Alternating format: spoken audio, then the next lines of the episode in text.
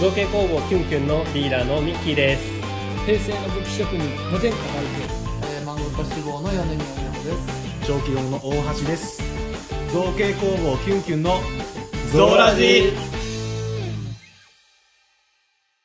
いやでもエン突然出てこないんだけどディングの挨拶とかねどうなんかきなんか決めますなんかどうするんですか本日のお相手はじゃな いのいだから来週はこんな話するとかそういうことやちょっとらじゃあ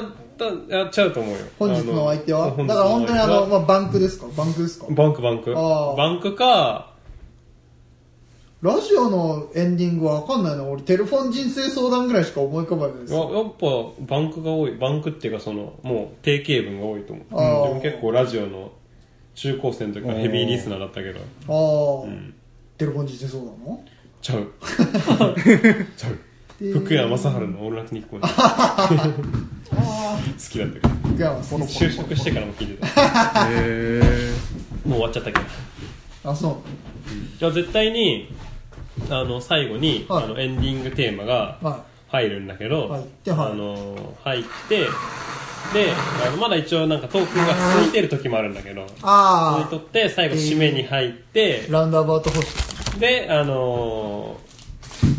やっぱりなんつったら最後ねあでもやっぱね本日のお相手はってあの福山雅治と、あのフリーアナの総口昭久ってのがいてはあはあ2人でやってたんだけど、はいはいはいはいあの総口昭久とあの、まあ、普通にあの福山雅治でしたっていう時と、ん全く関係ないあの人のモノマネしなが らあの終わる時もあるんだけどあっていうあのパターンがあったからーじゃあ後者でいきましょう ハードルが激上がるー本当にやいめやてよなるほどまあ普通にじゃあねその本日のリスナーは本いあリスナーじゃないリスうん本日のああとは、うん、そう、うん、もう本日の、うん、本日のリスナーは貴様 だそうでしょ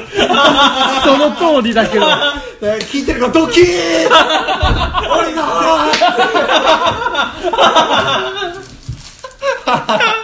いやまあそりゃそうでしょってリスナーはパーソナリティは誰だよそうそうそうそうえーとリスナーはお前だ じゃあそれでやる一回一回ぐらいはやる夏のねホラ ー夏のホラー特集ホラー界で夏のホラー特集そうだね、あのそうだね大事だね そりゃそうだってなるほどねそれはまあちょっと夏のホラー会でやりましょうホラー界ホラー界作るホホララーー界界が大事だよホラー界大事あホラのー EX 族になるからもうやってるから僕らそうだホラー界 EX だからいい怖い話したらえやってますえおよまけ送りになるそれも EX 送りにしてやろうかうんやべえこれ以上話すと EX 送りになるからこれ以上ホラーネタ出てこいんやろ脱尽くしたよねだいぶ話したよテレビで見た芸人の話とかしてるから。どうしようもねえ話とかある。ああ、面白い。ああ。ちょっと話を。まあまあ締めの締めのフレーズは考今えてのくさエンれディングでどういうさうんと音だっけてんてんてんてんてんてんてんてんてんてんてんてんあはいはいはいっていうあの、なるほどそうかうんうんうんそこに合わせ、まあそこに載せるかどうかはともかく。難しいんだよなまあ今日ぐらいまで多分そのフェイクアウト方式じゃないときついと思うんですけど。うん次回その次回収録ぐらいからかなしっかりそのエンディング切るんだったらあーそれこそなんかさあの何ジョジョのさうん姫の冒険のさでエンディンででグってその方式でさ最初にさあのさチャーンテラーンってあのギターの音が入ってイントロのはいはいはさい物語にもうさまだ入ってるそうそうそうところでそうそうそうそうそうそうそうそうこれ以上歌うとあーじゃあアップルにやられている24のやつねこれやられるうんっていうのでこうなんかエンディングエンディングのやつ挟めんかなと思うからあとなるとイントロがもうちょっと長いやつをまた探してきた方がいいまあそれか単純にあれにイントロつけてもいいけどああれあの実は結構カットしてるもんねあれフルにあるともうちょっと長いへえをフェードインさせて、ああうん確かにテンテンテンテンテンテンテンテンテンテンちょっとちょっとずつ変させてでまあ最後にこの入れ替わりでフェードで入れ替わってでも最後の挨拶ってのはいいかもね、っていう最後の挨拶がピンとこないんだよなあんまりあーまあラジオだからかな、んラジオ聞かないからうんあんまり聞いてないかもでも林原めぐみのラジオでも絶対最後に挨拶君がえそれー、歌え流れてるラジオ収録中に時間が来た蛍の光を流すのなん か多分挨拶したくなるしああでも蛍の光とか iTunes ってアウトかもしれないまあ、フリーのやつもい持やってきて。同様とかだとフリーのやつあるんじゃないリアルで流せばいいのね。そうそうそうリアルで流すとあ編終集わらなきゃって気分になって編集が困るやん編集が曲かぶるってちょっとこれからまたちょっとワンランク上のラジオ配信をしてありがたいですね。やりましょう。どうする編集どうする忙しかったらちょっとやるよ俺その時は投げねてくれれば、振ります。いいよお投げ願いてくしれまれすば。まあギリギリでもまあ大丈夫だと思うよ、うんそれは助かるわ投。げて、うんはいいやー、ほんとね、今週、先週はダメだった。申し訳ない。いや俺もダメだったからすごいいいお仕事が入って。そうなんだ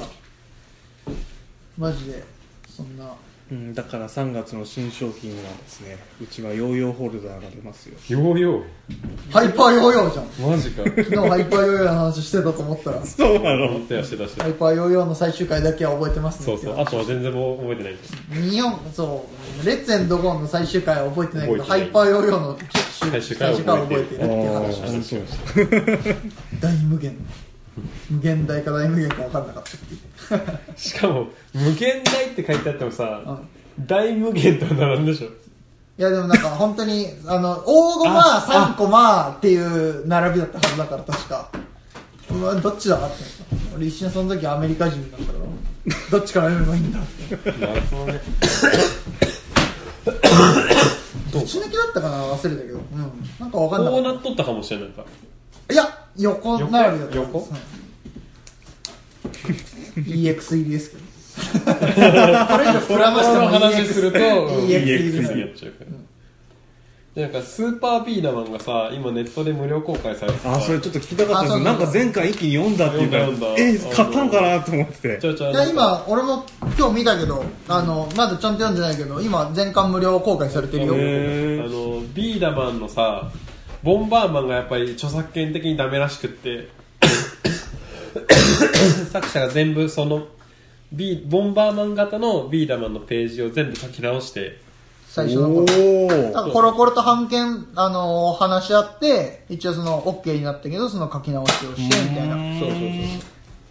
ていうのをツイッターで見てで懐かしかったんだけどさで当時自分も多分ね最後ら辺はみもうコロコロ卒業しててさそうどうなったかがわからんくって最後結末はね、本当に最後の最後を知らないんですよ、僕も。っていうのを見たかったから一巻からずっとさ見たんだけどそうそうしたら結構あのコロコロの漫画って最終回がわからんねって話になって結構あの、急に終わるからさ、そうそうそうあー。話の畳み方が結構唐突なん悪く言えば雑というか、 だ、なんだようん、おね。もちゃありきとかさ確かに確かに。ギャグ漫画だったりするからさ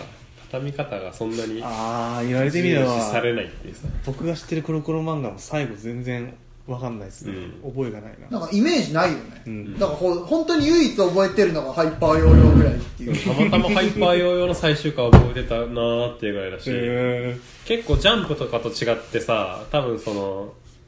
何漫画もさその再販とかされないからさ増刷かー。そうなんですよね。そうかコロコロのコミックってあんまり出回んないのそうよ。そうそうそうへそうー。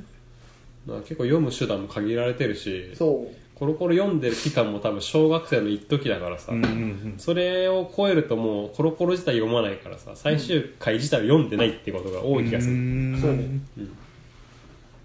なのよね。ちなみにどのサイトで公開されてたんですかわからんけどなんかなんでそうだったかな検なん索かした、らわかりますかねでもあー分かるとスパビ思うースパビー無料で多分見出たいらくらでもで、ストリーム料か、うんありがとうございますそうそう窓か大作の超人っぷりかもしれない。やっ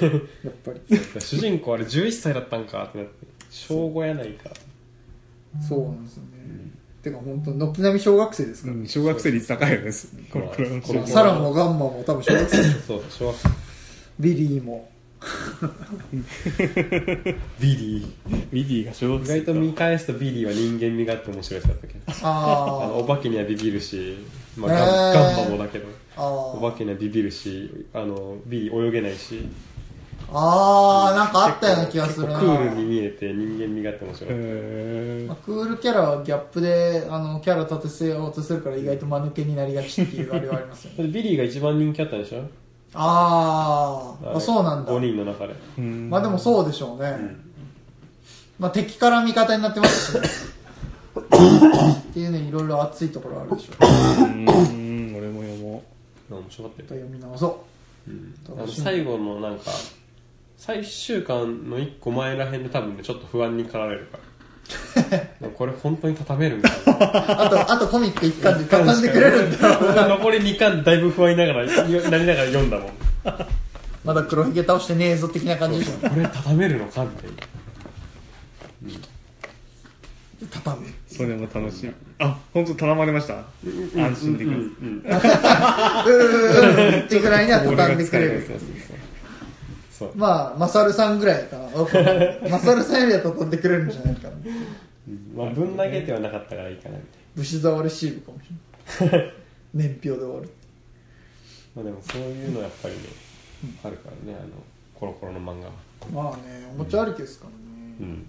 だって考えると本当にコロッケもとコロッケもドラベースもか最初から知らないからさ俺はあ俺も知らないだよねさずっと連載続いてたからさだから本当知らんなーと思ってコロッケはこの前コロコロが日記を買いましておーああ続編やってみた そうそうそう読んでああ最後そうなったんだみたいなのをおぼろげに把あ握しそうたなぐんらやいでもあれじゃコロコロ兄貴はバーグを殺すためのボケなんで しょあれなんかそうみたいね不思議とうん。だから、でもそうか、だからバーグを光らせたってのはなんとなくわかるってことか。そのコロッケえっの。とね、俺が読んだ回では、うんなんか最終回でコロッケがバンカー全部死ねみたいえー、なんなかので、ごめんバンカーなんかいないない世界をみたいなのを願って、もうバンカーのいない世界になったよみたいな。えー、なんかマーベルの世界の話だ な。えー、らしいミュータントなんかっていうのをおぼろげに把握した。えー、だけど、なぜかふ不思議と復活してってるっていうのが今のコロッケらしい。えー。大人の話書くね、柏本の。 そう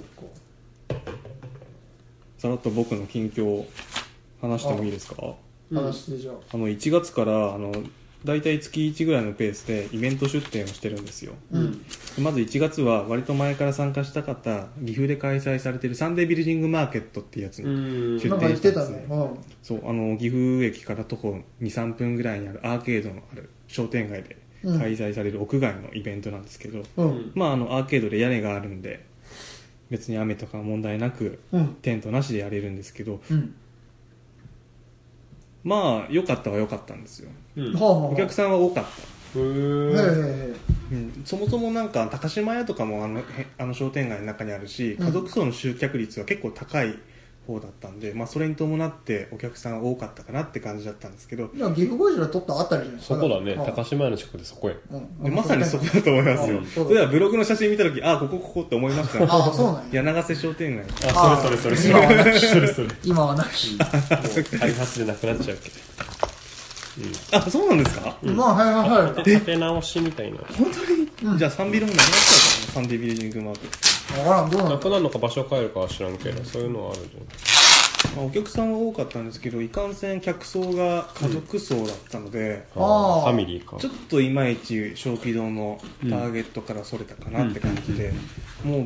ぶっちゃけ言ってしまうとこの行動カブスしか売れなかったですああこれだけが売れた感うじーんなるほどでえっと2月は僕はあの伊勢で開催されあたあクラフト雑貨マルシェってやつにああ言参加ってしたたんねですね、うんまあでもあれも結構やっぱ似た感じだったんですよ家族連れが多くってへえ会場自体がなんか公民館じゃないんですけどそれっぽい感じだったんでやっぱ家族連れが多かったんですねうんなんか意外と博に近い感じですかねなるほどイメージ的にはかもしれないね、まあ、ただあの以前のやつは本当に2人だけなんですけど、文具好きというかうちの商品にピンとくってくれるお客さんいて、うんなあペンケース買ってってくれたんで、まあ、正直コスパはそんなにあれだったかなとは思いますけどそんなお客さんがちょっとでもいたんで出してよかったかなって感じではありましたね、うんいやだからこういうイベントってそもそも家族をターゲットにしてるイベントが多いんで意外と難しいなって最近ちょっと思いつつあるうーんまあそのイベントの客層がうね、ん、イベントの客数やっぱ難しいなって片っ端からやっぱ参加してってもあんま効果上がらないなってちょっと考え直さなきゃって思ってる時なんですよ何が固くそに売れるんだろうねなんだろうそうでねすね家族層だから飲食それがまあ飲食か飲食系はめちゃ強いですねまあそれだよなだって家族おったらさみんな食べるやろ食べますもんねうーん飲食はまあそれは鉄板としてあと何買いに来るんですかねフライパンとかそういうキッチン系もの雑貨もありはしたんですけど全然動いてる様子はなかったですし、へえ内部でどれだけ動くんだろうねその家族向けってなると、あんまり動かん家族向けはさ可能性はあんまり動かないイベントもあるし、う実際んそうかもねまあ一概には言えないんですよそれはあの一回チラッと見て、うあんこんなのあるんだって名前だけ覚えてもらって後日ネットショップで買ってくれるってお客さんもあいるかもしれないんであまあおにぎりじゃない そうだと思いますやっぱその場で買ってもらえないととは思いますけど、そうそうそうでも思思ったのはさやっ難しいっすねぱりファミリー層だとさまず子供を子供をターゲットにするのはしんどいっていうさ、結局子供お金持ってないしうんだから子供が欲しくても、うん結局親がお金を出さなかったらダメなんだよダメね、だからその子供が欲しいって言ってなおかつ親が「ほい分かった」っていうさ、二2人分クリアしないといけないっていうさそうなんだでねしかも子供が欲しいものを大抵の親はさすんなり受け入れないっていうさね経験が僕らあるからさ、うん僕の武器とか特にそうそうでそうそうそうそうだからそうするとね子供をターゲットにはできない、うんうフんァミリー層で もねお父さんでも同様のことが起 こるんだねファミリー層だとお父さんの何お父さんがおこれいいなって思っても結 局奥さんの許可がいるってだからやっぱりその2人分クリアしないといけないで奥さんだけだったら大抵いいんだよねあーなでるほども奥さんの目はシビアだからそうなんですよねすあとまあ僕らと被ってこないんですよね奥さんのそう目ってそうそうそ う俺らのねその商品のメインターゲット層と絶望的に離れてるよねそううちも厳しめな F F3 層かなわかんない けど F2 層かわかんないけどだからそういう意味ではねファミリー層はねちょっと厳しいそもそもが厳しいんですねそうそうそうそうファミリー層がそうだからファミリー層はじゃあ何しに来てるかって完全に時間潰しだよそうな気がしますお金かけなくって別に買わんければお金かかんないし眺めるのはただそうそうそうそう、でかといってなんか公園とかも飽きた遊園地に行くと金かかる、でだから親もある程度楽しめるそうそうそううそうそうそうだからね、うん、そうそう、あのマジでこう言い方悪いけど冷やかしに来てるだけだかうらんさ、ウうんうんィンドウショッピングそうそうそうそうそう別に買わなくて満足よっていううそういう感じだからさそういうのはやっぱ難しいと思う、難しいですよねそうそそううかうん、でワンフェス見てもらえば分かるけど家族連れなんていないじゃんっていうまあまああそこにハイパー特殊な親子連れぐらいですよあそうそうそこに来るほどの親子連れだったら問題ねえから問題ない両方何の問題も両方狙えるよっていうそうそうそうでもコミケとかでも一緒だよね一緒一緒コミケに来るような親子だったらもうそれ両方狙えるよっていうさああじゃあコミケが逆にありなのかもしれないですね、まあそうすると逆にそうじゃゃないイベントは奥様狙いをしなきゃいけないそうそうそうそううそう奥様狙いをしなきゃいけないピンクのピンクの顔小物を出 すありだね奥様層を軽視した発言じゃない女性やピンク出しときゃいいみた い奥な様層をほらもうフェミから叩かれますよも う大炎上ですよもう昔さ奥様ね奥様層を狙ったワークショップやったことがあってさそうマジっすかおー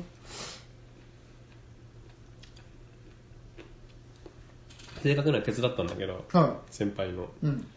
手伝いでいつも子供向けのさワークショップ多かったんだけまあど、子供向け、何を思ったか、はいその時はほあの一応子供もできたんだけどほうほうほう対象年齢をほう無制限にしてほうーうん何作ったかっていうとほうシルバーアクセサリーを作ろうっていうおほうおちょっほとうちほうほょうっとねレベル高いですねワークショップやってうんうんとなんかワイヤー状になった銀があってはあはあはで多分それも質はあんまり良くないんだけどあ、うんその融点も低くってほうああで、それを、を結局その指輪を作るはいへーでうんとあれなんだかなハンダみたいなやつだけどハンダじゃなくて銀ロースねあそうだそれそれそれそれそれそうローだロー銀ローって言ってた気がするなんというかハンダゴテとかで接着する用のやつそうそうそうそうそおうーでそれでなんかそのモチーフとうんリングうんを作って結構ワークショップにしては多分自分ら普段やってるようなワークショップよりは高かったんだけど、うん1000円だかあ1500円だかだったんだけど、うんなんかの祭りのあそこだ対馬のさあは公園で祭りやることになんだっけな、あへえ5月ぐらいにいゴールデンウィークのイベントであるんだけど、はそれでやったことがあって、いはまあまあ来るっていうさいへえへえその狙った層がそうへえー大当たりですねう、うん、だからその本当に、まあ、銀で1000いくらでやれいたやら1500円体験できるんだったら確かに嬉しいけうどね、ん、そうそうそうそうやりますねそれはっていうのでやったことがあるんだけどだからその狙いを結局どうするかっていう話でさそそうその大橋の場合だったらさそれこそその例えばこれでもいいと思うんだけどさそのそれこれごと作るっていうさうーんイベントをさやったらさ結構さそのファミリー層とかでもさ取り込めるんじゃねと思ってるけどそああの例えばなんか女の子娘1娘2お母さんみたいなそれ考えたことなかったですけどめちゃいいですね熱いかそもそういうのってさなんか多 分その販売イベントもやってるけどさ、はい体験もさ体験コーナーを設けられるよみたいな出店もあることないああありますあります車もそうだけどさなんかこれぐらいだったらさ本当にさそのポンって叩くやつこれはいっていうのだけかもしれんけどさそのまあ切り込みとかも自分で入れさせるのとかでさその本当に触りだけで十分だと思うんだけど自分で作るっていうのをさ結構今好きな人多いからさ、はい好きな人多いしまあ、そういう場に来る人だからこそうん好きだっていうのも分かると思うんだけど、うんうんでまあ別にこれ自身がえっと100円とかだっけ分からんけど200円1個200円ですね200円、うん、だとしたらさ別にこれでなんか作るその、ね、実行料じゃないけどさこれ別に300でも400でもさ、うんうんうん別にやるんじゃないって自分は思うけどね確ファミリー層だったら特に、なるほどうん、その車とかああいうところでは多分やらんと思うけどさ、うんうんフうんァミリー層だからこそなんかその作るっていうのとかでさ結局それで時間も潰せるかもしうれないんうかんら、親にとってみりゃさ飛びそうなやったったらもうそっちに振り切っちゃうのもありかもね、そそうのだね別にそれじゃなくてもいいと思うから、うんうん、なんかそういうよ作れるよっていう、なるほどですねうん、特にこれは確かにおっしゃる通り相性よくって金具はめっちゃ種類あるんですね金具と革うなのの色の色うんの組み合わせって結構いろんな種類あるんでそれぞれ別に置いてあと組み好きに組み合わせてくださいってだけでもあそうそうそう結構魅力的な気うはん今聞いてて思ったんでうんちょっとやりたいですねそれこそこれぐらいのレベルだったらさあのなんかすあの大型デパートとかにあるさあのビーズのなんかこう腕輪とかさ、んあの結構自由に作れるようなコーナーあるじゃないですか比較的そのスタッフ常駐ではないけどみたいな、んあれぐらいの感じでもいけるんちゃうって思うけどね、いけると思うまあ、それは人ははあった方がいいと思うけどまあまあまあ人はね、そそれれぐらいの手軽さというまか、あそうだねそうだねそんなこうがっちりその受付やってこちらですぐらいのこう物々しい感じじゃなくね、うんまあさらっとできそうそるうさらっぐといにできる感じでは、うん、でいいと思うんだけどな、うん、それは多分ないと思うからさ他にうは、んいいですねファミリー層で選ぶんだったらフファミリー層っていうかお母さんとかさ、うーんうん、なんかそれだったらなんかお母さんもなんか満満足足ねみたいなだって別にこれはこれで使えるわけでしょ、はいそうそうそおう母さんやっぱ嫌がるのはさなんかゴミができるっていうからさあの人たちあ図工の作品とかもあの人たちにとってはゴミだからちうん悪い使えるとまた別なんだってあ俺は地球にとってのゴミだそうそうっていうのがやっぱりあるからね、うん使えるものを普段使えない道具とか材料で作るっていうのは満足感高い、高いですねうん大大丈夫こう目の大きさと二重が同じぐらいの大きさになってきてる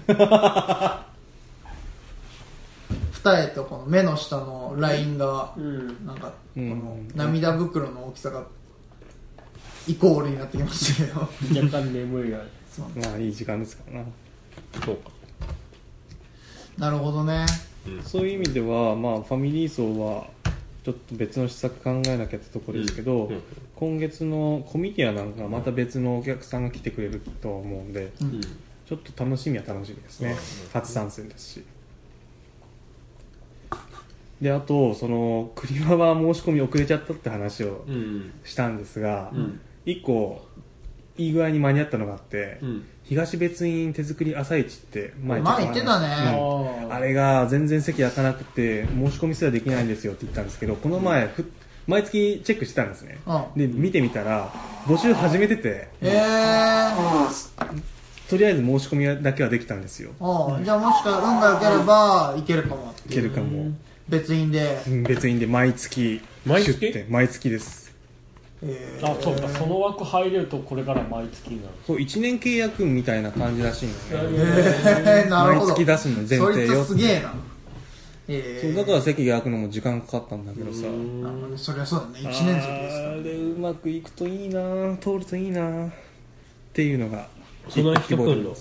すさまじいあ平日の平日の朝でしょ確か基本的に毎月28日固定であーすそうか休日だろうが平日だろ日うがにちで決まってるでも平日でさえ凄まじい人が入ってくるのでうん期待大なんですよなるほどね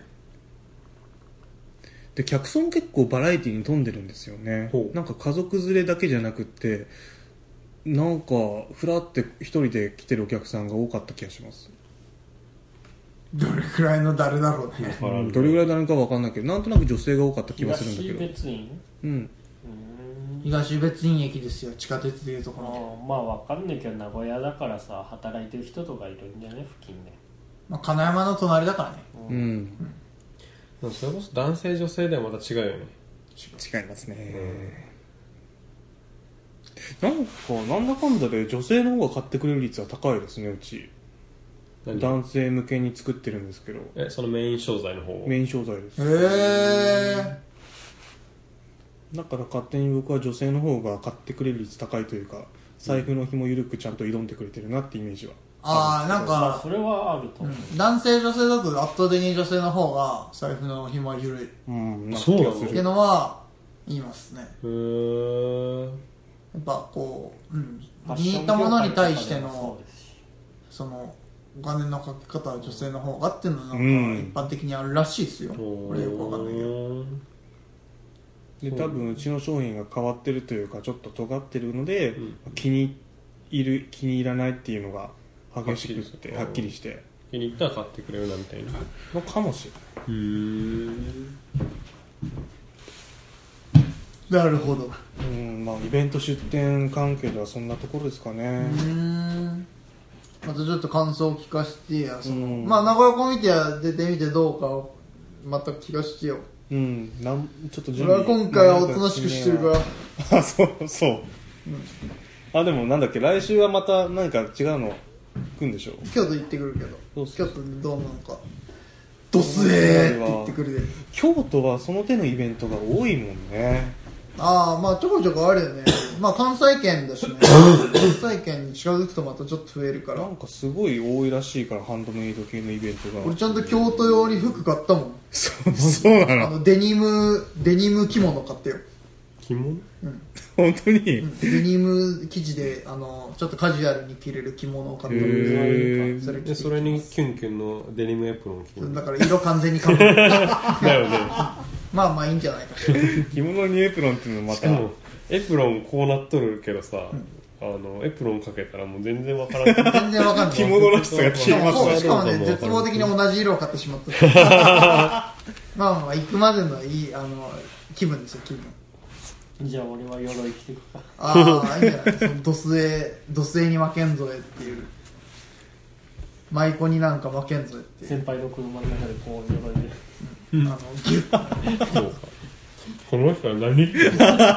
何なぜ人を殺しちゃいけないのっていうしかもみんなあ黒のい鎧にエプロンだ しあのエプロンでデニム長寿デに合わニせム和服にデニム和服にエプロンだし礼服にエプロンだからなんだこいつら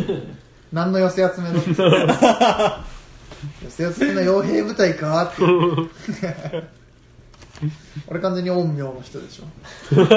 デニムデニムのデニム陰陽デニム陰陽師の人でしょまあそんなとこかしらね俺らのイベントはそれでで来月や来月もなんあれあるジャムボールあるしそうそう4月にちょっと新商品の開発に勤しまなければちょっと、うんマジでスタディバレーもある程度がん遊んだからちょっと頑張ろうこれからまたうえうんこんな感じかな大学もゼルダクリアしたからもうあとは商品作るしかないかなうんうんまあああもうお一段落ついたのずれたゼルダはねよかったよゼルダはよかったよかったこれでアーマードコアの新作とか発表された日には大変なこと待ち発遠表しさいれったてなるいやー何年待ったことかゲームはなあみんなすごいねさっきちらっと言ってたけどさちゃんとしやることやってからゲームだっていや、やること言ってないから、俺。 やることやってないけど逃げてたから、仮想現実に。いや、俺農業するん だ。起きて農業、で寝て農業して寝てっていう風になってゲーム1個あったらもう本当何も他のこと手つかないですよた。使うんだよ。いやでもまあ切り離さないと生きていけないと思う150時間あったらまあいろいろできたんだけどなとは 思うけど改めて振り返るとまあでもゼルダはやっといく価値あるよねあんだけ話題になったんだからさ、必須科目みたいな、まあねそうね。じゃあお橋もやるかうんやりやりはしたいやりはしたいやりたい よやるしかない。150時間を。そんなにいるいやでも結構その寄り道しつつ普通に遊ぶと普通にストーリークリアしようと進んだもんかね嘘でしょまあまあ死んでクリア目指すとそんなもんだよ俺も120だかそんなもんかけてるからうんあ一周目本は当に今2周目やってたけどちょっと最近やってないけどふいメインストーリー以外は発射っていいやっていうのはまあそこそこにって感じだけどああうわなんかポロポロいってるマネキン割り出してきましたちょいあちょいなんか今日はやっぱりよくありがとうございますまあちょこちょこやっていきましょううんそうそうまたじゃあね今年度もゾウ今年度もゾウラジよろしくお願いしますということでね、そんなもんおお疲れ様です疲れ様でした今週もありがとうございましたお相手は造形工房キュンキュンと小気道でしたまた来週バイバイ